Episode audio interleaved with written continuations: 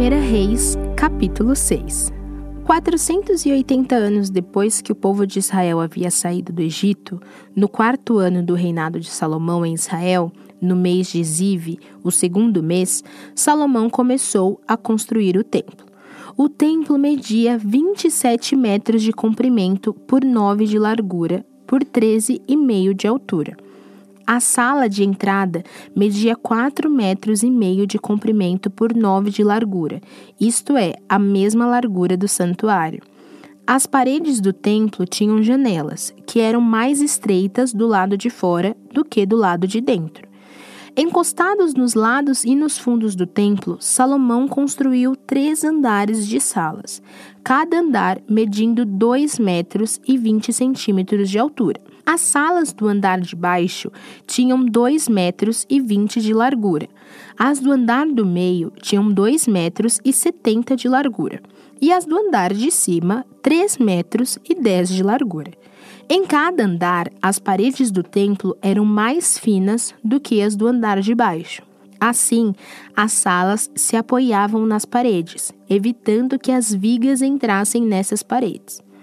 O templo foi construído com pedras que haviam sido preparadas nas pedreiras para que assim, durante a construção, não se ouvisse o barulho de martelos, machados ou qualquer outra ferramenta.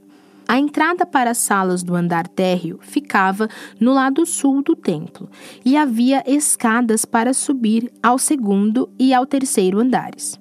E assim o rei Salomão terminou a construção do templo, colocando um forro feito de vigas e tábuas de cedro. Salomão construiu três andares de salas encostados nas paredes do templo e ligados com elas por meio de vigas de cedro. Cada andar media 2 metros e 20 centímetros de altura. O Senhor Deus disse a Salomão: Se você obedecer a todas as minhas leis e mandamentos, eu farei por você aquilo que prometi a Davi, o seu pai. Viverei entre o meu povo de Israel, neste templo que você está construindo, e nunca os abandonarei. E assim Salomão terminou a construção do templo. As paredes do templo foram forradas por dentro com tábuas de cedro, desde o chão até o teto, e o assoalho foi feito de pinho. Na parte de trás do templo foi construída uma sala interna, que foi chamada de Lugar Santíssimo.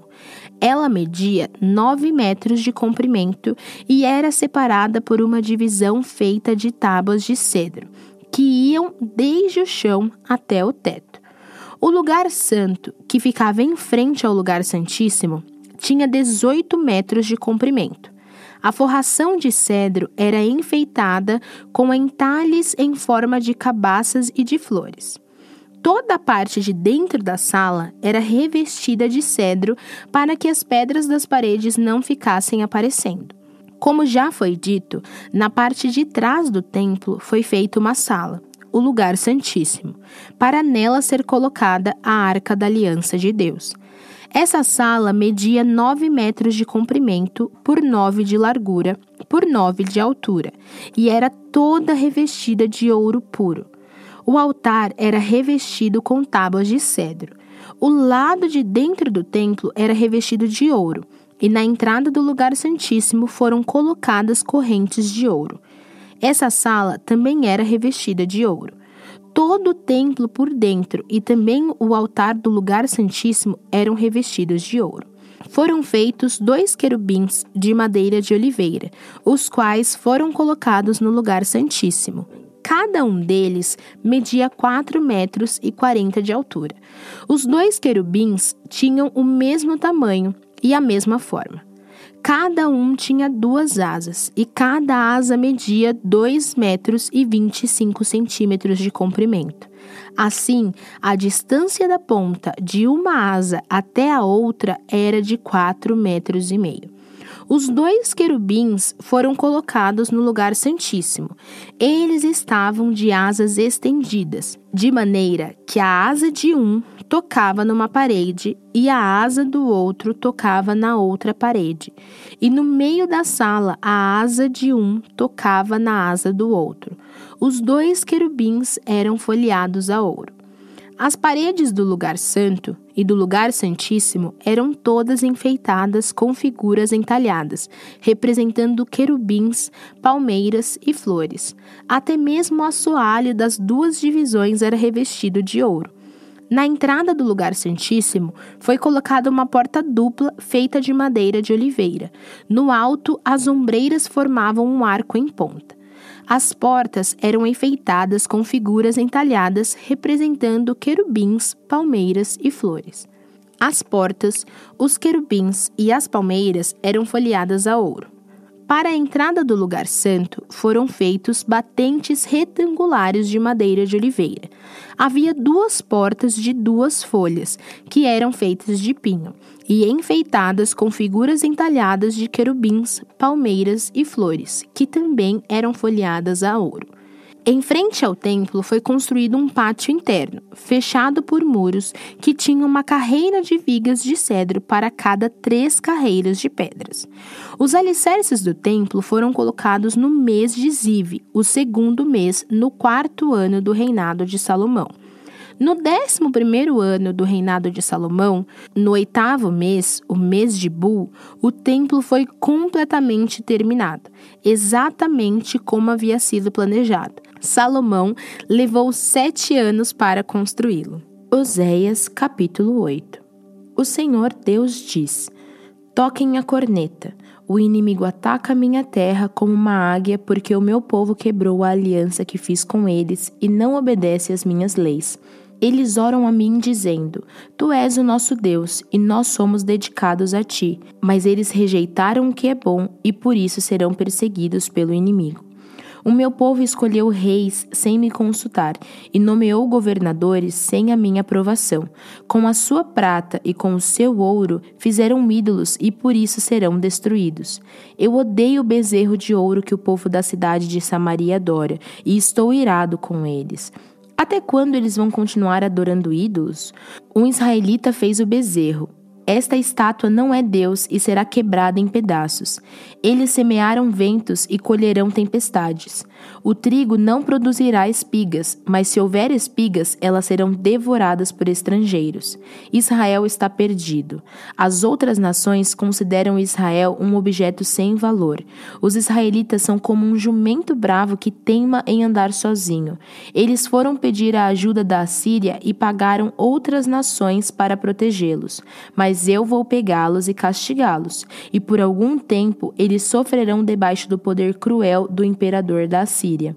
O povo de Israel construiu muitos altares para conseguir o perdão dos seus pecados, mas esses altares só servem para que o povo peque ainda mais. escrevi milhares de leis para o povo, mas eles as rejeitaram como se não tivessem valor. Eles me oferecem sacrifícios e gostam de comer dos animais sacrificados, mas eu, o Senhor Deus, não estou contente com eles. Eu lembrarei dos seus pecados e os castigarei. Vou mandá-los de volta para o Egito pois o povo de Israel esqueceu o seu Criador.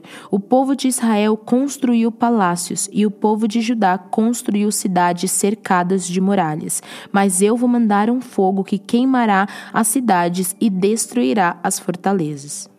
Marcos capítulo 13 Quando Jesus estava saindo do pátio do templo, um discípulo disse: Mestre, veja que pedras e edifícios impressionantes.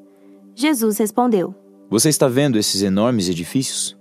Pois aqui não ficará uma pedra em cima da outra, tudo será destruído. Jesus estava sentado no Monte das Oliveiras, olhando para o templo, quando Pedro, Tiago, João e André lhe perguntaram em particular: Conte para nós quando é que isso vai acontecer. Que sinal haverá para mostrar quando é que todas essas coisas vão começar? Então Jesus começou a ensiná-los. Ele disse: Tomem cuidado para que ninguém engane vocês, porque muitos vão aparecer fingindo ser eu e dizendo eu sou o Messias e enganarão muitas pessoas. Não tenham medo quando ouvirem o barulho de batalhas ou notícias de guerras. Tudo isso vai acontecer, mas ainda não será o fim. Uma nação vai guerrear contra outra, e um país atacará outro. Em vários lugares haverá tremores de terra e falta de alimentos. Essas coisas serão como as primeiras dores de parto. Vocês precisam ter cuidado, porque serão presos e levados aos tribunais e serão chicoteados nas sinagogas. Por serem meus seguidores, vocês serão levados aos governadores e reis para serem julgados e falarão a eles sobre o Evangelho. Pois antes de chegar o fim, o Evangelho precisa ser anunciado a todos os povos. Quando prenderem e entregarem vocês às autoridades, não fiquem preocupados antes da hora com o que irão dizer. Quando chegar o momento, digam o que Deus lhes der para dizer, porque as palavras que disserem não serão de vocês mesmos, mas virão do Espírito Santo. Muitos entregarão os seus próprios irmãos para serem mortos, e os pais entregarão os filhos, e os filhos ficarão contra os pais e os matarão. Todos odiarão vocês por serem meus seguidores, mas quem ficar firme até o fim será salvo.